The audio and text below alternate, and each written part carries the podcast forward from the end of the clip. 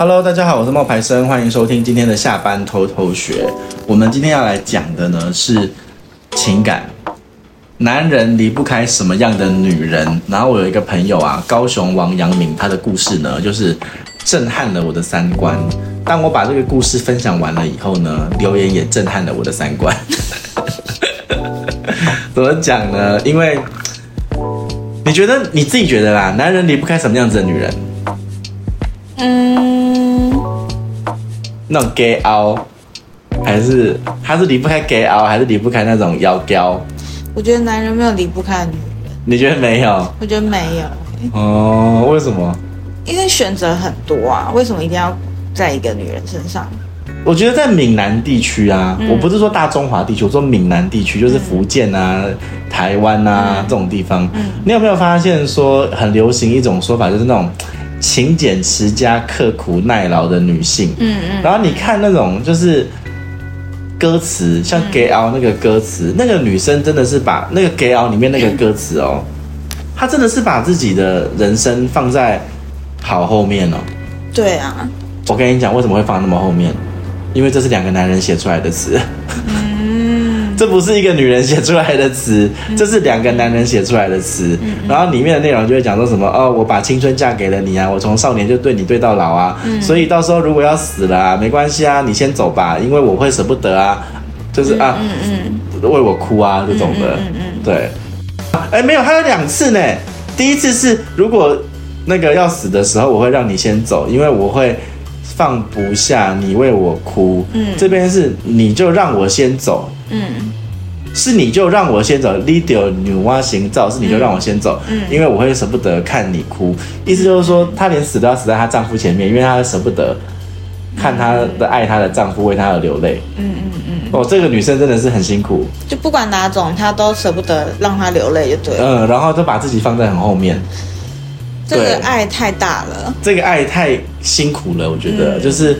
他没有自我了，嗯，对，他的自我就是绑在他的先生身上，绑在他的家庭身上。这个是很多那种闽南闽南沿海地带的那种女孩子的命。但你不得不说，这首歌会红，离不开这个故事，这歌词的故事带给很多人有共鸣的感觉。对，所以这就是大部分台湾女性的问题啊。就是不是现在啦，我说可能以前年长一辈的女性是啊，是啊，遇到的一个问题啊，就是为一个家奉献，对啊，付出。很会觉得哎，要把小孩拉把大呀，然后把老公照顾好啊，对，那小孩生了小孩也要再继续照顾，然后就是委屈自己吞啊，很难很辛苦啊，然后也无所谓啊。你看像以前那种什么春天后母心啊，白冰冰演的那一些啊，或者是什么金氏媳妇张玉燕演的那一些戏，有没有？要看得出来，我都看不都不知道。那是什么？可是，可是我跟你讲，就是在我小时候，比如说那种七八岁的时候，我看的那些戏，都是一个那个媳妇，然后很辛苦，然后白莲花圣母心，然后被虐待，然后就她还要觉得说，呃，别人虐待她不是别人的错，她要用大爱去感化她这一种的。天呐，很多，伟大，所以然后那时候就很配这种歌词啊。还是以前是用这种方式在，就是潜移默化跟各位妇女说，你在家你就是要相夫教子啊，对啊，这样子。对，所以我觉得最最有意思的是，当我们分享了这个高雄王阳明的故事，其实说真的，他的 ending 有一点点像是他选择了一个 gay 这样子的女性。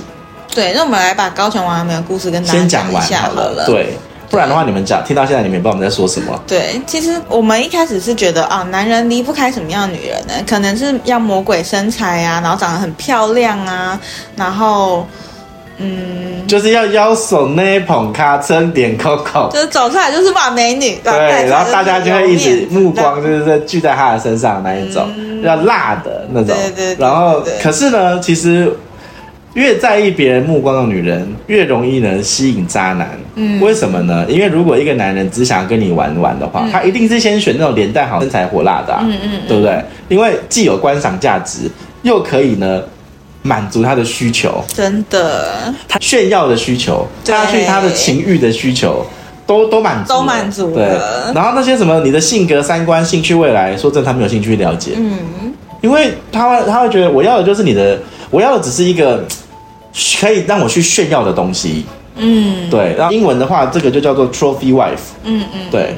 那我有我有一个朋友呢，他就是号称哦高雄王阳明，然后他人高马大，口袋深，身边总是不缺女伴，而且一个比一个火辣。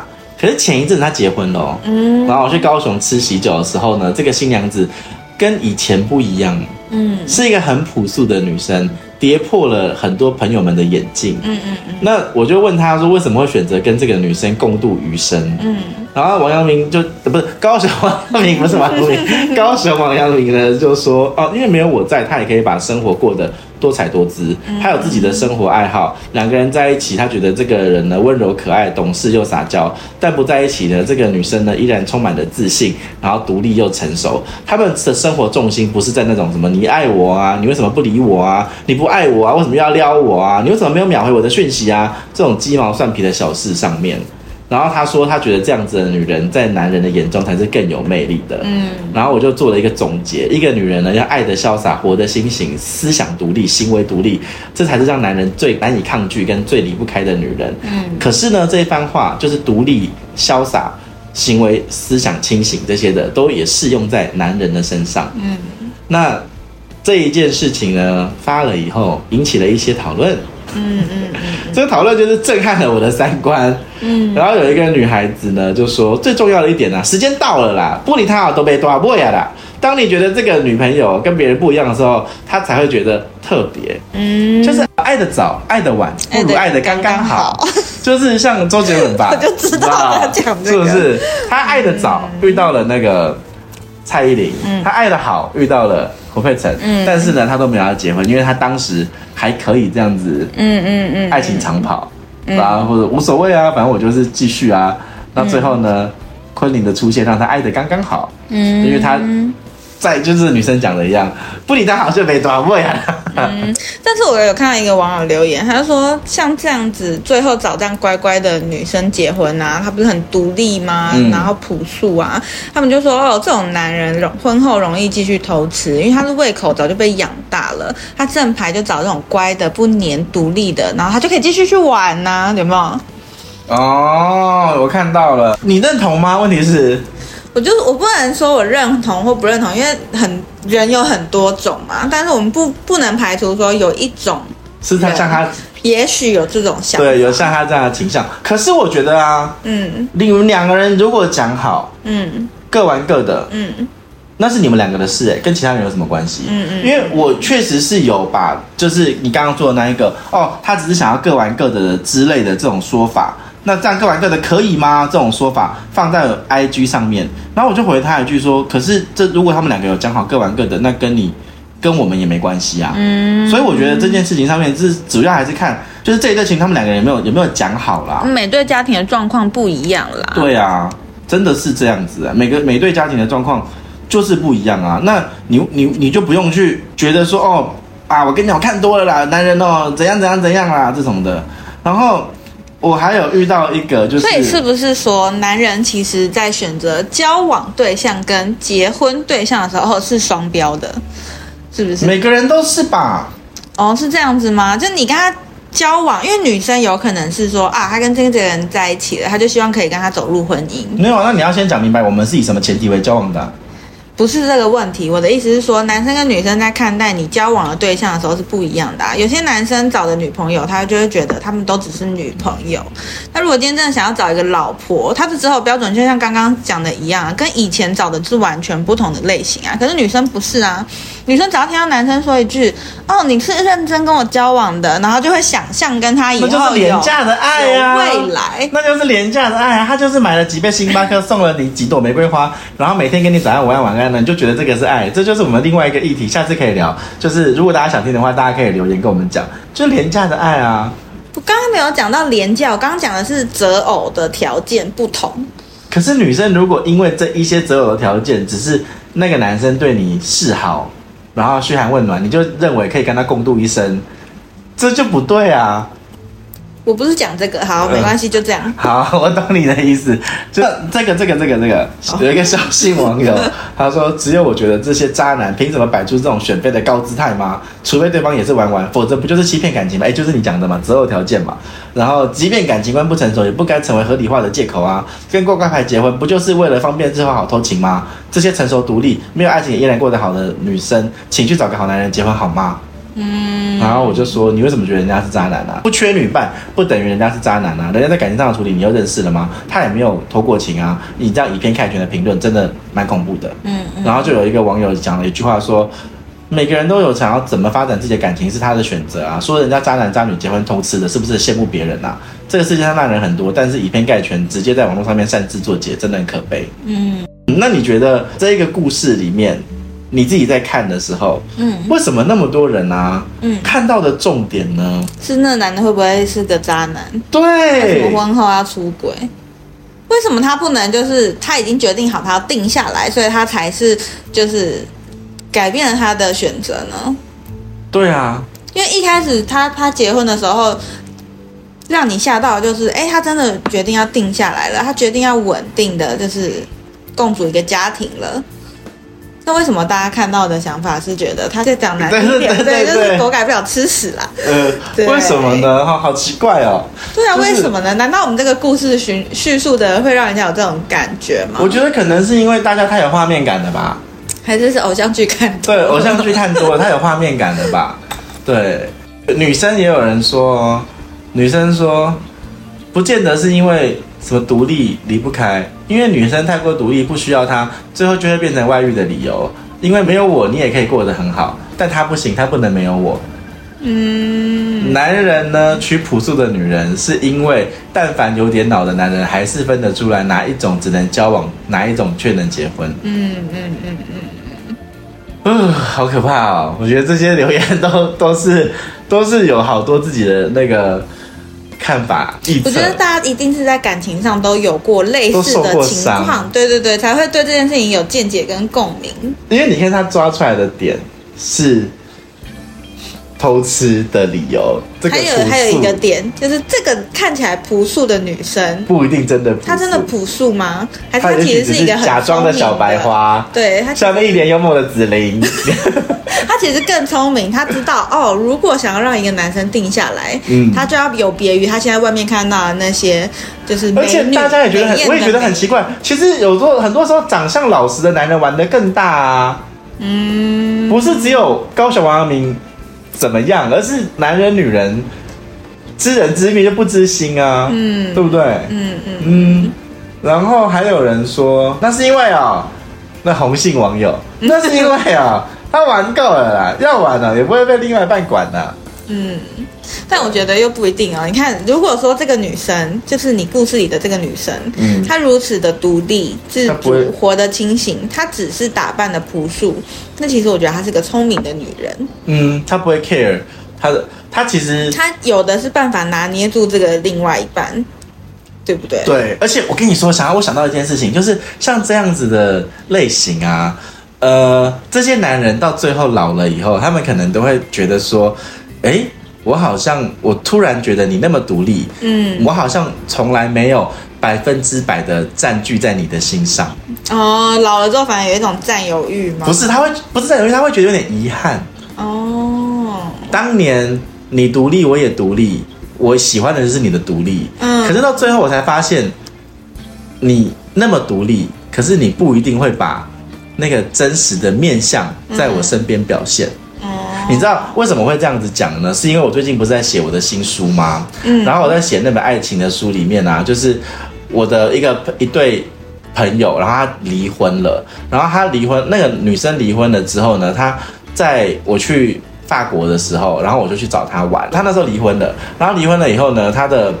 呃，身边的朋友呢，就问他说：“哎，那你要不要就是赶快去找一个新的对象啊什么的？”然后我学姐就说：“我不要啊，我现在还不想，我想要享受一下一个人单身的生活。”然后，但是身边的人就不是很了解，说你为什么不去找一个新的对象？然后你是不是还忘不掉？你是不是还陷在爱里面？好，然后我连我自己都是这样子跟他想，都是这样子想的。然后。我们在法国的时候，他就给我看，给我看他的新买的包包。我本来以为他是想要把那个话题岔开，嗯，可是呢，他拿出来的那个包包的那个款式，跟他以前买的款式是完全不一样的。嗯嗯，他以前买的是那种端庄优雅的那一种公事包的款式，嗯，他这一次买的呢是流浪包。嗯嗯，一听到流浪包这几个字，你就知道它不是公事包了嘛，对不对？它是那种斜背的，然后就是呃长得就也没有手提的，就是长得就不太一样。那我就觉得很奇怪，我就说，哎、欸，你为什么会买这个流浪包啊？嗯，然后这学姐呢就说，啊，她都去南美洲追梦了，我干嘛去背她以前喜欢的包包啊？我说哈，什么意思？她以前的选择不是基于自己的喜欢。对，她就说以前我的前任是很喜欢自由的，但是虽然那个男生喜欢自由，可是他希望他的另外一半打扮的是有女人味的，嗯，他想要有一个大方得体的贤内助，所以我都一直保持着这个男生喜欢的形象。那我就说，所以你自己不喜欢吗？他就说，既然我选择了结婚，我就要势必收起一点自己的性格，做好为成为他人另外一半的准备嘛。毕竟婚姻啊，你要维持下去，就必须了解我们每个人都有自己应该要扮演的角色，嗯、是不是真的喜欢没有那么重要。对，嗯、学姐就这样讲，我是不是真的喜欢其实没有那么重要了，哦、因为对他来讲是我要收一半，你也收一半，我们在一起才会是一个圆啊。哦。可是有一些人会认为说，我是一个圆，你是一个圆，我们加在一起，它就是两个圆啊。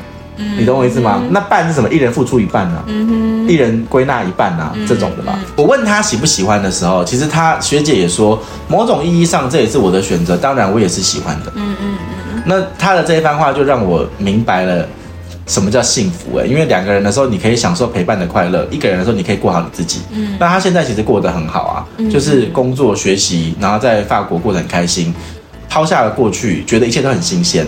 他现在过得很好，可是他的前任呢是投入了另外一一段婚姻，然后呢，他本来是不想要，就是到那个澳洲去去继续生活了，所以他就搬到了南美洲去了嘛。那个妻子在南美洲怀孕了，然后小为了小孩子的教育跟成长环境，他要求他搬搬回去澳洲，因为你知道南美洲的国家那边的是比较动荡的，对，然后经济状况比较不好的，所以兜兜转转其实又回到了原点，回到了他原本想要逃离的人生。嗯。然后这又是难道真的热爱自由的他想要的吗？嗯，他是不是也为了他更想要的孩子，嗯，或者是家庭生活，然后隐藏了自己原本想要追求自由的那个那个面向，嗯，对不对？那我就很感慨啊。结果他就把那个流浪包一背，就跟我说：“世界那么大，赶快，我们要去去逛街了。”嗯，对，我就觉得，呃。其实一个人的心境哦，改变了以后，气场也会不一样。嗯，他的这一款流浪包呢，让他啊，我正好在推销那个包，就是他就至少年轻了十岁，跟他跟他以前那种拿着那个他的他的那种比较端庄典雅的包是不一样的。嗯，对。那我是觉得大家会对于这一些爱情的东西哈，会有一些自己的看法嘛。可是你要知道，我觉得那一个跟他结婚的女生一定也不笨啊。嗯，对啊。剪坏你的头发的美发店，你不会再去了；吃坏你的餐，吃坏你肚子的餐厅，你也不会再去了。嗯，那如果这个男生是一个这么烂的人，一直伤害他，那这个女生也不一定会选择跟他在一起啊。嗯，对不对？可是很奇怪啊，你知道这个世界上就是一段很多很多的人是遇到那种千疮百孔的爱情，一遍一遍又一遍的伤害你，其实很多人就会放不下。嗯，对不对？很神奇耶。所以我是觉得说，大家看到这个故事啊。当然，你可以去发表很多你的想法跟你的意见，可是不要把故事里面的男女主角呢变成你身边的伤害过你的那个人啦，因为他们不是嘛，对不对？来来来，这个有一个女生，他说之前遇到的渣男，纵使喜欢身材火辣的女生，也会跟看起来朴素乖巧的女孩结婚。他说，因为男人就是喜欢弄脏别人，但是自己的就要纯洁，没有人碰过。然后男生来留言了，他说他的观念正确啊，而且被弄脏的那些女人很多都很中车，不然就是破麻。好的女生我们会直接娶，不会弄脏。这个答案也是很美吓到哎、欸、哎，这这里的留言真的是震撼三观，这个是这个厉害厉害。然后呢，就还有人说，除非是丑到没有人有兴趣啦，不然所谓这么纯洁，没有人碰过的，要怎么确定？万一是长得丑，又有人碰过，还装纯洁就中头彩了，人要观察，行和行为品性和人来最重要。哎、欸，这个真的这个答案不好，这个就是一个贬低人家女性的这种说法，这个不好。女生也会说嘛，就算长相老实的男人，大家都以为长相老实，可是实际上不是啊。嗯、你知道你知道王中平吗？知道啊。你知道王中平跟于浩然吗？知道、啊。我前几天看康熙来了的那个精华片段，于、嗯嗯、浩然跟王中平见面的好像第三次还是第四次，然后王中平就去他家跟他爸爸妈妈说要提亲。嗯，然后那时候他不是年纪很小吗？二十三岁，对啊，才大学刚，而且才刚出道，对，刚出道出了两张专辑，嗯，一切人生正好的时候，嗯，然后他就要把他娶回家。然后那个于浩然的妈妈就说，就王中平长得很老实嘛，对不对？嗯。嗯然后于浩然的妈妈就说。为什么要结婚？嗯、是发生什么事情了吗？嗯嗯，你是不是有了？嗯，然后于浩然就点点头说有了。真的假的？真的，真的有了，真的有了。哦、然后，然后于浩然的妈妈就在康熙来大声的说：“所以钟平他老实吗？” 然后我就觉得，对啊，长相老实的人也会啊，对不对？嗯，对啊。好啦，今天的分享其实在这边啦，跟大家。讲一下那个我们最近分享的文章，然后还有大家的一些看法。那你有兴趣的话，你也可以到我们的 FB，然后看看我们分享的文章里面有没有你有兴趣的，你也可以留个言。那我们也许到时候呢，哎，就也会念到你的内容，也不一定。好，嗯嗯，那今天的分享到这边了，跟大家说拜拜吧，拜拜。拜拜。